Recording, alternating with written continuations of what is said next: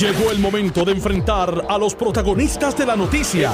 Esto es el podcast de Noti1630. De frente, con el licenciado Eddie López. Buenas tardes, Puerto Rico. Bienvenidos a De Frente. Este que les habla el licenciado Eddie López. Hoy martes 4 de agosto del año 2020. Día interesante, muchas cosas que pasaron ayer están teniendo su repunte en el día de hoy. Seguimos hablando de la energía eléctrica y seguimos hablando de muchos sucesos que van a tener que ver con la primaria de este próximo domingo y que también van a tener eh, otro repunte en la elección general de así eh, llevarse a cabo, ¿verdad? Este, en estos tiempos de pandemia. Ayer, en el hemiciclo de la Cámara, trasciende una dinámica interesante y un poco complicada. Porque eh, como pasa al final de los cuatrenios y pasa también al final de las sesiones ordinarias, se da un tipo de apalancamiento de unos proyectos por otros.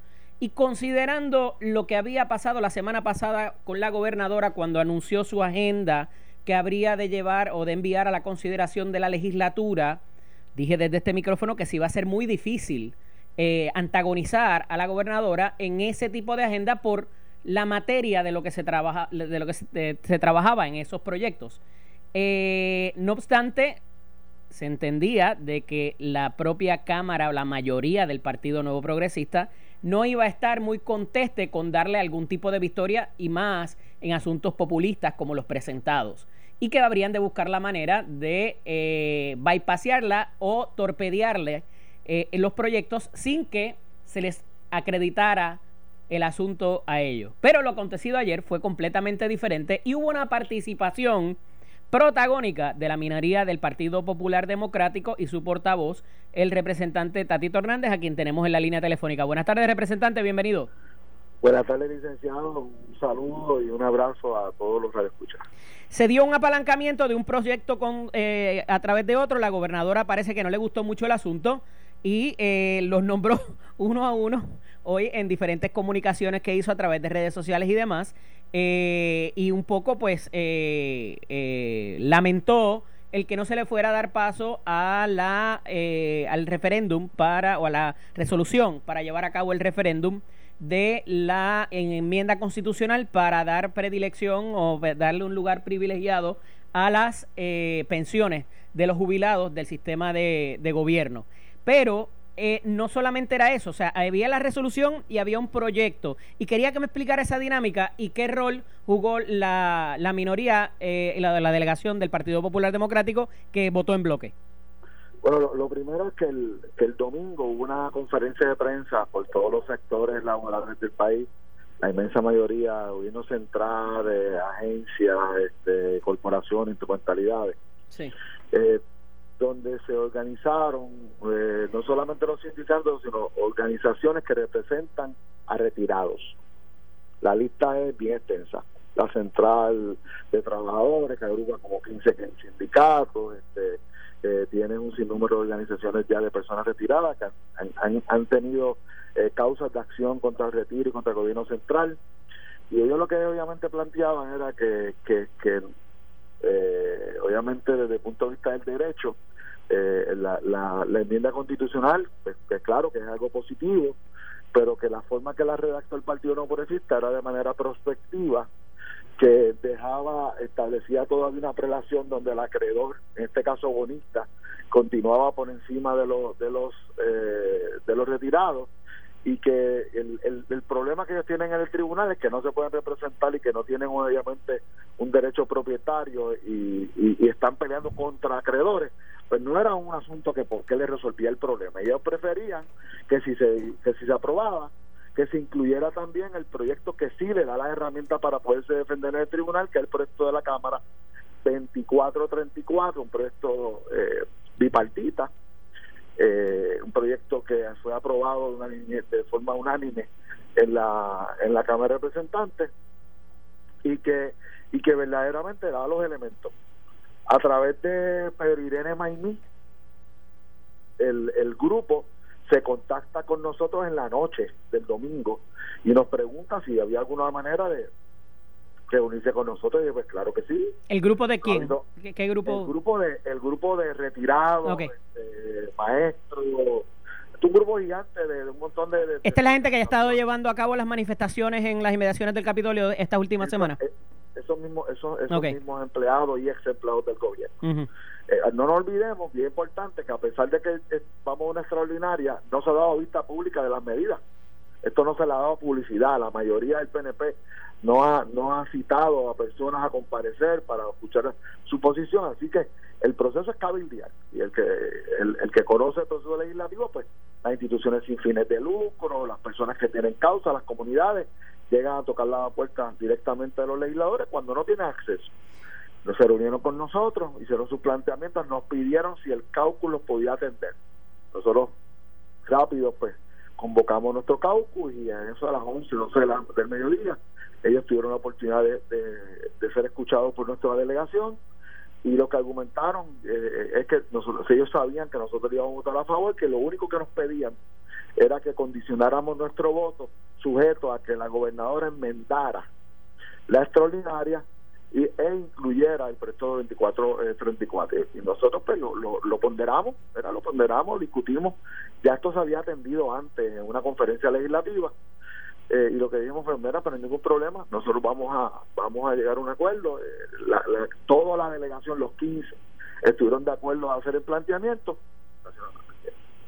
y el y el y lo que se hizo fue que cuando se abrió la sesión en la tarde ya cuando se iba a considerar este se hizo un planteamiento formal una unas expresiones eh, no controversiales y ahí le instruimos a la mayoría que eh, que íbamos a condicionar nuestro voto a favor de la medida sujeto a que la gobernadora inventara.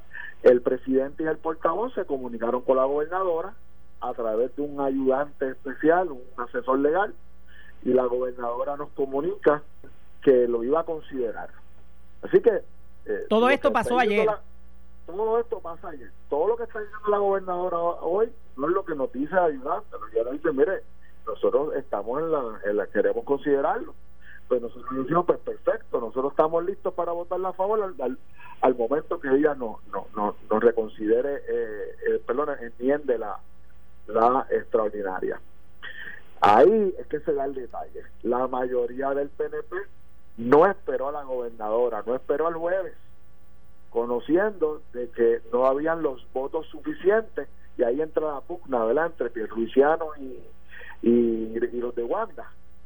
Y este usted sabe que para enmendar la constitución se requieren tres cuartas partes de los votos del cuerpo, desde 51 son 39. Uh eh, habían en, el FLOA en aquel momento 24 representantes del PNP, ni siquiera estaban los 34, la mayoría 24. Eso estuvo conspicuo y la gobernadora lo levanta así también en sus comunicaciones de hoy. Eh, el hecho de que hubiera, hubiese tanto, tanto legislador de mayoría ausente, que es otra manera de boicotear y, torpedear. vamos, nosotros llevamos en esto mucho tiempo. Ahí es que vemos la mala fe obviamente de la, de la, de la mayoría, donde no le dieron el espacio a la gobernadora. La gobernadora lo que nos comunica a nosotros a través de su asesor es que este, es que lo va a ponderar, es que lo va a analizar. Ella no se trancó, no nos escuché ni, ningún planteamiento de ella en oposición a nuestros reclamos, con reclamos genuinos, en representación de los trabajadores del país los retirados. Así que nosotros lo vimos como bueno, lo cogimos un planteamiento de buena fe, de repente la, la mayoría que atiende la medida y la lleva a votación. Representante, pero estoy viendo la hoja de votación aquí, tanto de Cámara y Senado, de los tres proyectos, el 1616, el 1623 eh, y el otro, eh, me cortó aquí el, el, pero por lo menos dos de ellos eh, fueron unánimes, ¿verdad? ¿Y, ¿Y por qué sí el proyecto y por qué la enmienda constitucional no? ¿Hay, ¿Hay asunto político aquí? No, yo creo, yo creo que ahí, ahí lo, ahí lo que vemos es el diseño eh, sencillamente nosotros le votamos en contra de a la, al, al, al grupo concurrente eh, del Senado y también a la habilitadora, que era el proyecto 2584, si no me equivoco, 2385. Este, le votamos en contra de las dos porque obviamente pues no se le dio el espacio a que se a, que se inventara la, la, la extraordinaria y que se incluyera el proyecto que nosotros estábamos esperando Así que cuando uno suma, y es bien importante que quede para el récord, entre, entre independientes, independentistas, populares y PNP, eh, habíamos 33 legisladores. Si hubiéramos votado todos a favor, estaba colgada la medida, el PNP eh, en la Cámara de Representantes bajó a propósito. Como quiera no llegaban a los 39.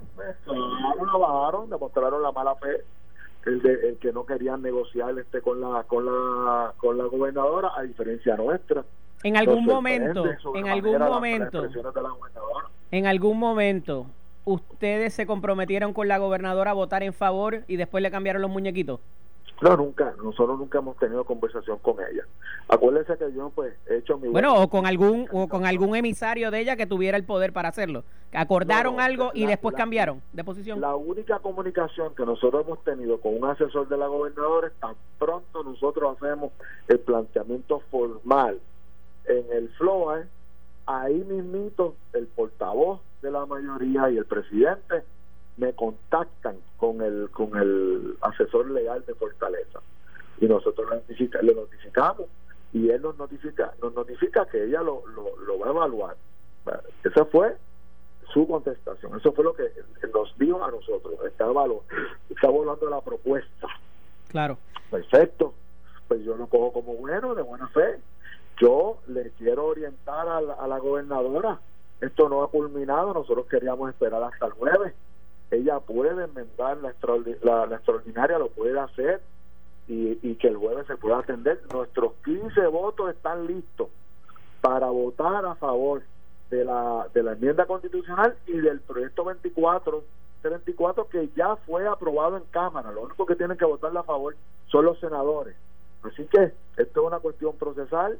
Este, nosotros estamos a la disposición si no si no si, si tiene problemas en, la redacción se la podemos qué tiene que pasar para que ustedes eh, para que ustedes den su voto sencillo ella enmienda la, la extraordinaria incluye el proyecto de la cámara 2434 es el proyecto de famoso proyecto de retiro digno que agrupa a la mayoría de las instrumentalidades del gobierno y con ese con ese proyecto. Entonces el senado vota y nosotros le votamos el mismo día o al otro día cuando cuando ellos quieran. Representante esto pudiera ser académico porque ayer la junta de supervisión fiscal envía un comunicado indicando que los tres proyectos de retiro por lo menos hasta ahora que fueron firmados por la gobernadora no estarían de acuerdo al plan fiscal y que pudieran en buen español volarlos. Es ese 2434 pudiera correr la misma suerte de convertirse en ley Excelente pregunta, buena pregunta ya desde el punto de vista jurídico. El proyecto eh, 24 34 está diseñado para chocar con la Junta y tiene los elementos para poderla llevar al tribunal y, le da las herramientas a los retirados. Y no olvidemos, ¿verdad?, que la administración de Ricardo Rosselló en sus primeros seis meses cogió el corpus, los dineros que tenía el sistema y los gastó y, y, convirtió el, la, obligación con el retirado en un gasto ordinario del Fondo General, quitándole ese sentido el derecho propietario que tenían para poder presentarse frente a los acreedores, eh, eh, terminándose eh, ahora mismo para, para récord. Hay una organización que agrupa a los retirados, que lo asigna el síndico del, del Tribunal Federal, no nos olvidemos que el, el gobierno central está en quiebra, y los los retirados de Puerto Rico no tienen no tienen cómo ir al predial, no tienen cómo presentarse en el tribunal a defenderse. Y este esta legislación 2434 le da esa herramienta. Esa es la gran diferencia está diseñado. Eh, sería eh, inoficioso el planteamiento de la junta frente a esta otra legislación pues la legislación está diseñada precisamente para ir al tribunal y reclamar los derechos de los retirados del país Representante, ya para culminar, escuché esta mañana, digo, lo dijo aquí Alejandro García Padilla en Sin Miedo, que la Cámara se pudiera prestar a decretar Cine 10 hoy o mañana. Para los amigos que nos escuchan, el decretar el Cine 10 es que termina la, eh, la Asamblea, levanta los trabajos y tendría que citarse entonces una segunda o tercera extraordinaria. Sí, sí, lo puede hacer, pero ya citaron para el jueves, así que lo podría hacer el jueves. ¿Y eso qué significaría para...? el gobernador está en lo correcto lo correcto. ¿Y eso qué significaría para propósitos de la agenda de Wanda Vázquez presentada la semana pasada para todas las otras eh, cuestiones que tienen que ver con los seguros y con los hospitales y con los médicos? Que la, que la Cámara cumplió con atender los reclamos de la de la de la de la ejecutiva, de la ejecutiva en este caso gobernadora, este ya atendió y aprobó los proyectos que estaban dispuestos a aprobar y si ella tiene algún tipo de reparo, tiene también su prerrogativa de poder citar otra extraordinaria. Pero, pero, pero la Cámara no está obligada a votar, vamos a estar claro, la Cámara no está obligada a atenderlo. Eh, sí, yo creo que con la Junta con la Junta de Supervisión Fiscal eso ha quedado más que claro. Claro, la, la, la, y lo otro es que la Cámara obviamente eh, es una pena, ¿verdad? No la ha dado vista y no, ha, no, ha agotado las formas y los procesos como deben ser para poder atender esto. Pero pero la, la Cámara puede darle paso al proceso parlamentario, pero no está obligado a votar ninguna medida, ninguna. Nosotros llegamos a tener proceso en el cual abrimos y cerramos y, y, se citó al, al, mes al día 19 y ahí abrió y cerró y no hubo acción legislativa. Eso puede ocurrir. De hecho, se presentan los proyectos de administración como una consideración y deferencia, pero tampoco hay, eh, ¿verdad?, obligación de, de presentarlos. Pero eh, un poco eh, consecutivo con, con, lo que usted dice. Representante, de verdad, de verdad, de verdad, de verdad, usted me puede decir seriamente que aquí no hay política envuelta con el proceder de cómo se ha trabajado esta agenda de la gobernadora Wanda Vázquez en esta extraordinaria. Política primarista. desde el primer día. Desde el primer día. comenzando por la proponente. O sea, aquí hay política primarista. Yo no me pueden ni siquiera partidista porque es una pelea entre PNP, ¿verdad? Así que no es partidista. Pero ustedes han hecho ustedes han hecho lo de ustedes también como minoría. No, no, nosotros hemos cumplido con, con escuchar a los sectores del país que no se le han dado vistas públicas y nosotros respetuosamente hemos acogido su reclamo y hemos llevado la voz eh, en nombre de todos los retirados y trabajadores del sector público. Hicimos nuestro trabajo y ellos nos reclamaron el, el que nosotros hiciéramos un planteamiento para darle su herramienta. Y nosotros que le habíamos votado ya la medida que creemos verdaderamente en lo que están reclamando ellos este cumplimos con, con, con, el proceso. Este y todo el mundo está consciente esto lo ha discutido todo el país, juristas, personas que conocen del proceso de los retiros, de retiro, personas que conocen los procesos de, quiebra y constitucionales, que una enmienda constitucional prospectiva no tendría ningún tipo de beneficio para el que está ya pleiteando en el tribunal. Así que nosotros sí creemos que es algo positivo para futuro, ¿verdad? Pero para resolverle a nuestros retirados, pues el planteamiento de ellos yo creo que uno genuino y, y válido. Gracias, representante. Hablaremos la semana que viene para analizar un poco los resultados de la primaria, a ver cómo queda esa papeleta de acumulación, particularmente en la Cámara de Representantes. Cómo no, agradecido. Era el representante Rafael Tatito Hernández, portavoz de la minoría del Partido Popular Democrático en la Cámara. Vamos a la pausa. Cuando regresemos hablamos con nuestro amigo el licenciado Miguel Hernández Vivoni. Estás escuchando el podcast de Noti1, de frente, con el licenciado Eddie López.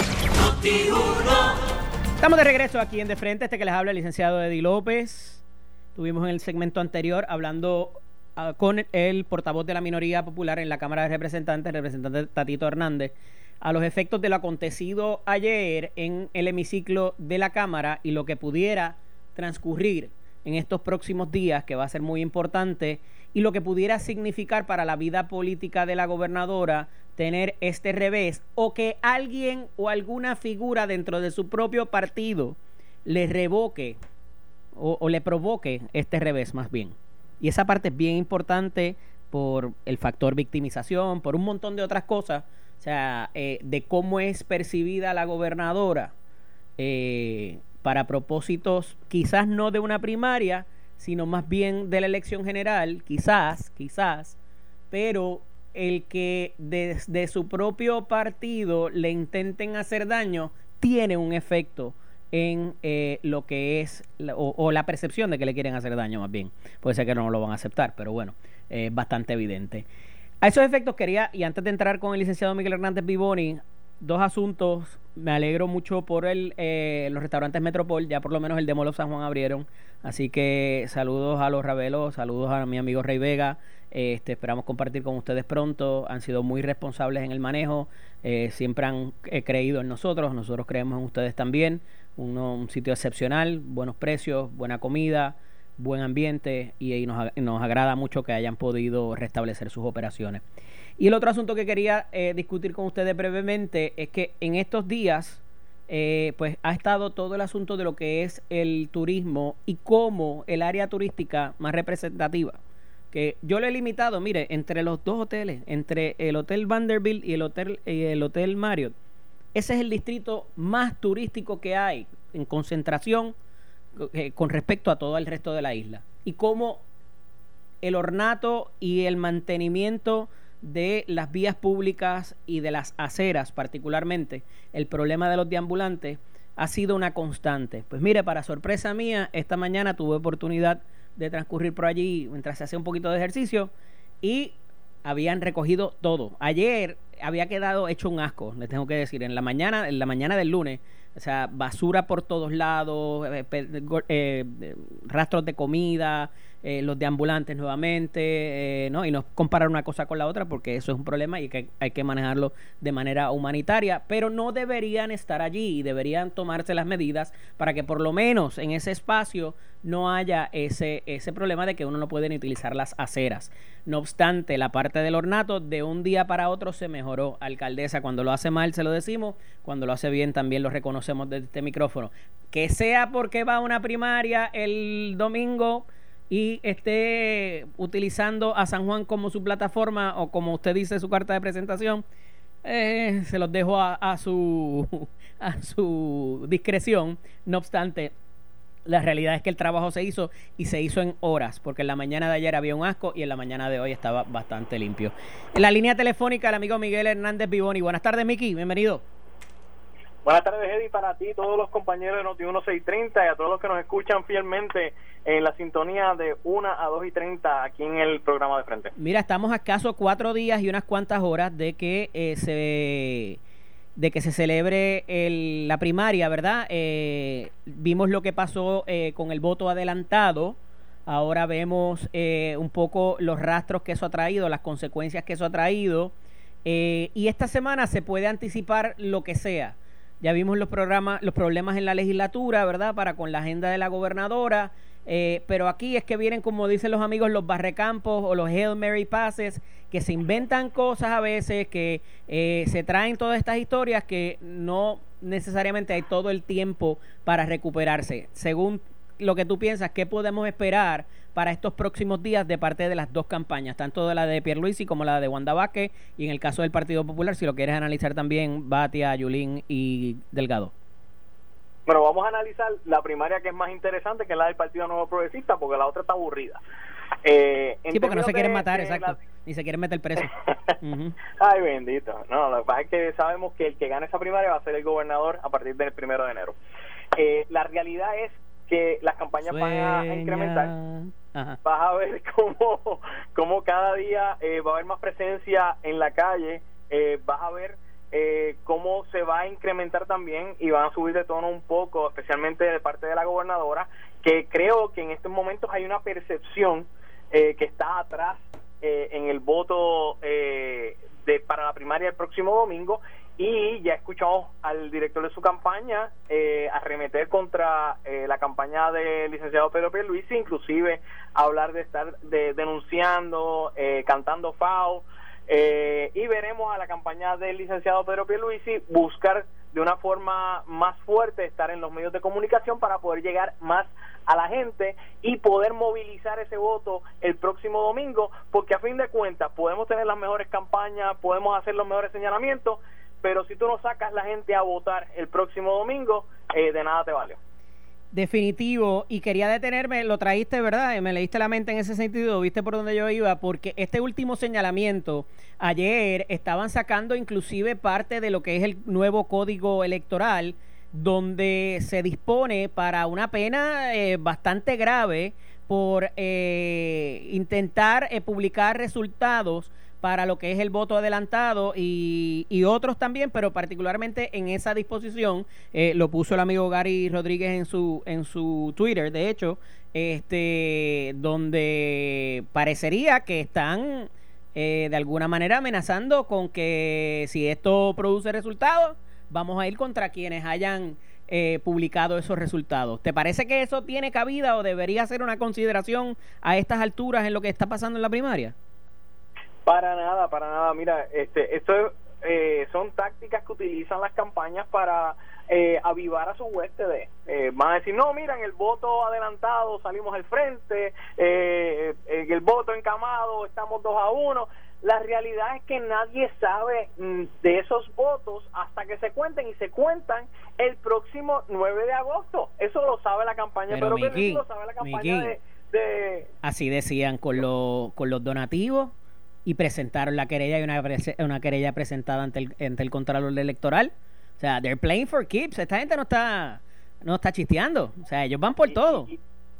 Y, vamos a ver a dónde llega. De lo que me refiero es que vas a ver mucho cacareo porque estamos en las postrimerías de una campaña electoral y tienes que tirarlo todo. Y lo que estoy viendo, que es lo que me preocupa, es que se está viendo un poquito de desesperación en la campaña de la gobernadora y están, como tú estás planteando, tirando con todo lo que puedan. Está, me, me parece similar a lo que está pasando en la, en la del Partido Popular, donde Carmen Yulín está eh, haciendo de todo, criticando a todo el mundo y eh, dando eh, unos, eh, unas teorías de lo que va a pasar con si ella es electa gobernadora, que nadie se las cree.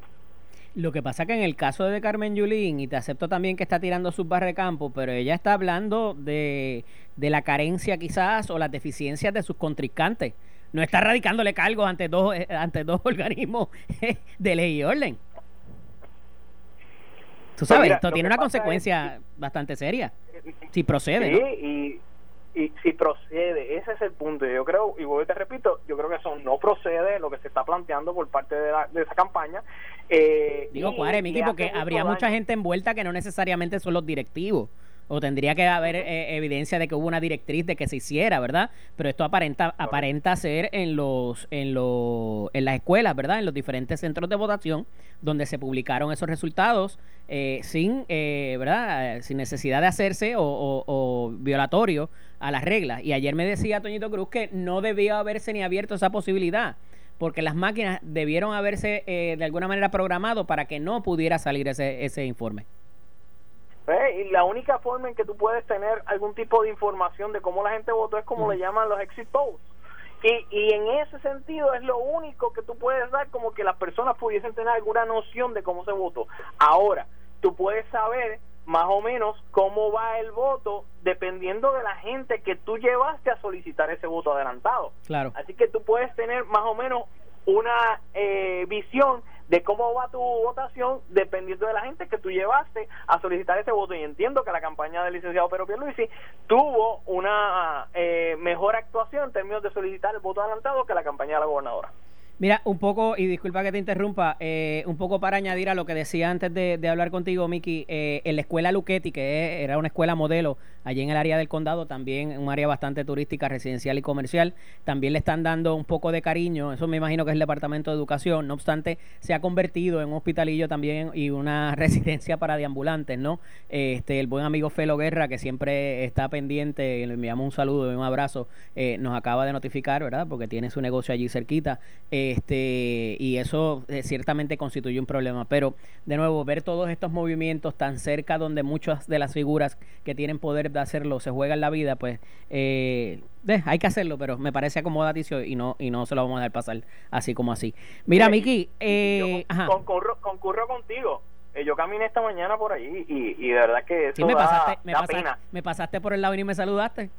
Esa te la tenía guardada por ahorita. No, No te vi, no te vi. mira, eh, en lo del seguro social trasciende un caso eh, federal donde un juez determina, lo tengo aquí, perdóname un segundito, ayer el Tribunal Federal para el Distrito de Puerto Rico emitió su opinión en el caso Sixta Gladys Peña et al. versus US eh, Department of Health and Human Services et al. En el mismo, el tribunal declaró inconstitucional que se le deniegan a los demandantes al igual que a otros individuos elegibles, beneficios de seguro social suplementario, programa de asistencia nutricional suplementario, subsidio de Medicare parte D, solo porque residan en Puerto Rico. El tribunal además le prohibió al gobierno federal imponer las provisiones y reglamentos declarados inconstitucionales a los puertorriqueños elegibles. Me imagino que se referían ahí a lo que es eh, el proceso de devolución y las penalidades y todo lo que conlleva, que lo vimos anteriormente en el caso de Baello. Eh, esto eh, tiene un repunte político también, Miguel, porque pudiera aunarse a quizás ese, esas voces que dicen, pues si ya todo nos los están dando bajo el Estado Libre Asociado, ¿para qué vamos por la estadidad? ¿Para pagar eh, contribuciones federales? Pues, ¿verdad? Y, parecería que siguen moviéndose hacia darnos eh, eh, los beneficios de igual a igual, ¿verdad? La, equidad en muchos de estos, de estos programas que en base a los a los casos insulares, pues se nos deniegan, ¿verdad? Porque eh, ha quedado claro de que pudieran inclusive discriminar contra los ciudadanos americanos de Puerto Rico. No obstante, pudieran haber otras voces que te dicen que eso nos acerca más quizás a que se nos dé el reclamo de igualdad y, de igualdad y representatividad de lo que, que es de lo que habla el, la pasada semana el presidente Obama en el sepelio de John Lewis. ¿Cómo lo ves? Pues mira, en cuanto al caso, yo lo leí y muy interesante la decisión de, del juez, eh, específicamente cuando hace un recuento histórico de, de cómo es que esos programas en, en su inicio, específicamente lo que es SNAP, el de nutrición suplementaria aplicaba para Puerto Rico, que es los famosos eh, eh los famosos vouchers de, de los food stamps. eh, y, y, luego se cambió a un blood grant para Puerto Rico eh, y el, el del SSI como eh, aplicó en Baello y cómo él lo trae y específicamente lo más que me interesó de esa decisión es que él el juez argumenta diciendo que no puede el gobierno de los Estados Unidos utilizar como fundamento para denegar que los puertorriqueños no pagan contribuciones federales. Primero porque sí en Puerto Rico se pagan contribuciones federales eh, más que en seis estados. Primero. Segundo, que estas personas ninguna va a pagar contribuciones porque estos programas son para personas que no tienen dinero y que por lo tanto no puedes discriminarlo porque son igual que en los estados, personas que no tienen la capacidad, específicamente los envejecientes, los, los que tienen algún tipo de, incapacidad eh, y personas eh, que tienen eh, no pueden acceder a los beneficios de poder comprar sus recetas a través de Medicare. Así que yo creo que en eso la decisión es muy buena, pone en entredicho lo que es el histórico de, del gobierno federal en cuanto a, su a, su base para poder estar denegando eh, estos eh, reclamos de igualdad de los ciudadanos americanos que viven en Puerto Rico. En cuanto a lo que tú estás planteando de que si esto es igualdad, si esto es mejor, eh, nos quedamos con el ELA porque vamos a tener los mismos beneficios. Mira, el hecho de que en Estados Unidos los negros en algunas haciendas los trataban mejor que en otras, eh, y que algunos querían mudarse a una hacienda, seguían siendo esclavos. Seguimos siendo una colonia, así que eso eso no lo despinta. Tenemos que eliminar eh, eh, es, esa raya que tenemos de seguir siendo la colonia más vieja del mundo, de no tener derechos iguales como nuestros conciudadanos y tenemos que estar en igualdad de condiciones que nuestros conciudadanos del norte. Pero mira, te me fuiste ahí en un rant, cálmate, suavecito. ¿Para qué necesitamos pagar contribuciones federales si nos los están dando todo bajo el Estado Libre Asociado? ¿Para qué? Pues es que ese es el error. Ese es el error que se está planteando. Aquí se pagan contribuciones federales. Tú lo, se, le quita a todo el mundo del Medicare, se le quita del FICA. O sea, aquí se pagan más que en seis estados de la Unión. Ah, que cuando es un ingreso que tú generas en Puerto Rico, de cosas de Puerto Rico, no eh, no tiene eh, una contribución a nivel federal, eso es otra cosa. Pero el tú negar y decir que aquí no se pagan contribuciones federales, eso es una falacia. Y yo creo que en, en eso lo que demostró la, la decisión del tribunal es aclararle al gobierno federal, aclararle a todos los ciudadanos de lo que está pasando en Puerto Rico y cómo eso afecta a los ciudadanos que viven, los ciudadanos americanos que viven en Puerto Rico, por el mero hecho de decidir vivir en esta colonia. Un poco también, Miguel, esto puede representar, o sea, el por qué este tipo de pensamiento ahora eh, pudiera darse quizás por lo que se está dando con los ciudadanos afroamericanos, eh, todo esto del Black Lives Matter y demás, eh, ha traído a la atención esa desigualdad en estos tiempos modernos. También puede haber algo, ¿verdad? algún tipo de, culpa civil, por llamarla de cierta manera, ¿no te parece?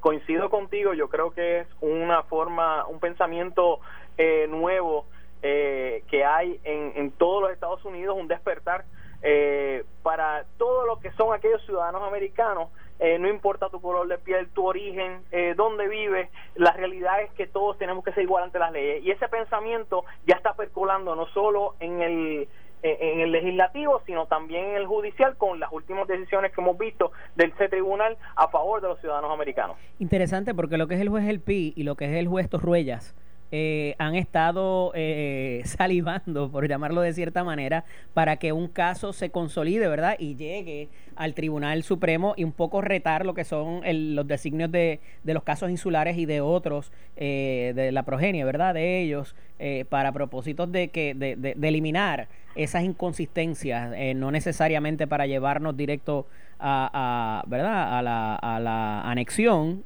pero sí eliminar eso, esos vestigios eh, nefastos, ¿verdad? Para propósito de cómo se nos trata. Totalmente. Inclusive el, la decisión explica de cómo muchos de estos programas eh, están aplicando en lo que son las Marianas del Norte, aplican algunos en las Islas Vírgenes eh, Americanas y no aplican en Puerto Rico. O sea, ¿por qué la desigualdad? Y por eso yo creo que es una decisión muy bien estructurada y muy bien hecha. En efecto. Mira, la próxima vez que me pases por el lado y no me saludes, te meto el pie para que te caigas. Y te lo digo aquí delante de todo el mundo. Ya eh, eh, debidamente me puedes llevar al tribunal por habértelo advertido con anterioridad. alevosía. Es una amenaza, ¿verdad? Alevosía y ventaja, definitivo. Un abrazo, Miki. Me cuida. Igual Esto fue el podcast de Noti1630. De frente, con el licenciado Eddie López. Dale play a tu podcast favorito a través de Apple Podcasts, Spotify, Google Podcasts, Stitcher y notiuno.com.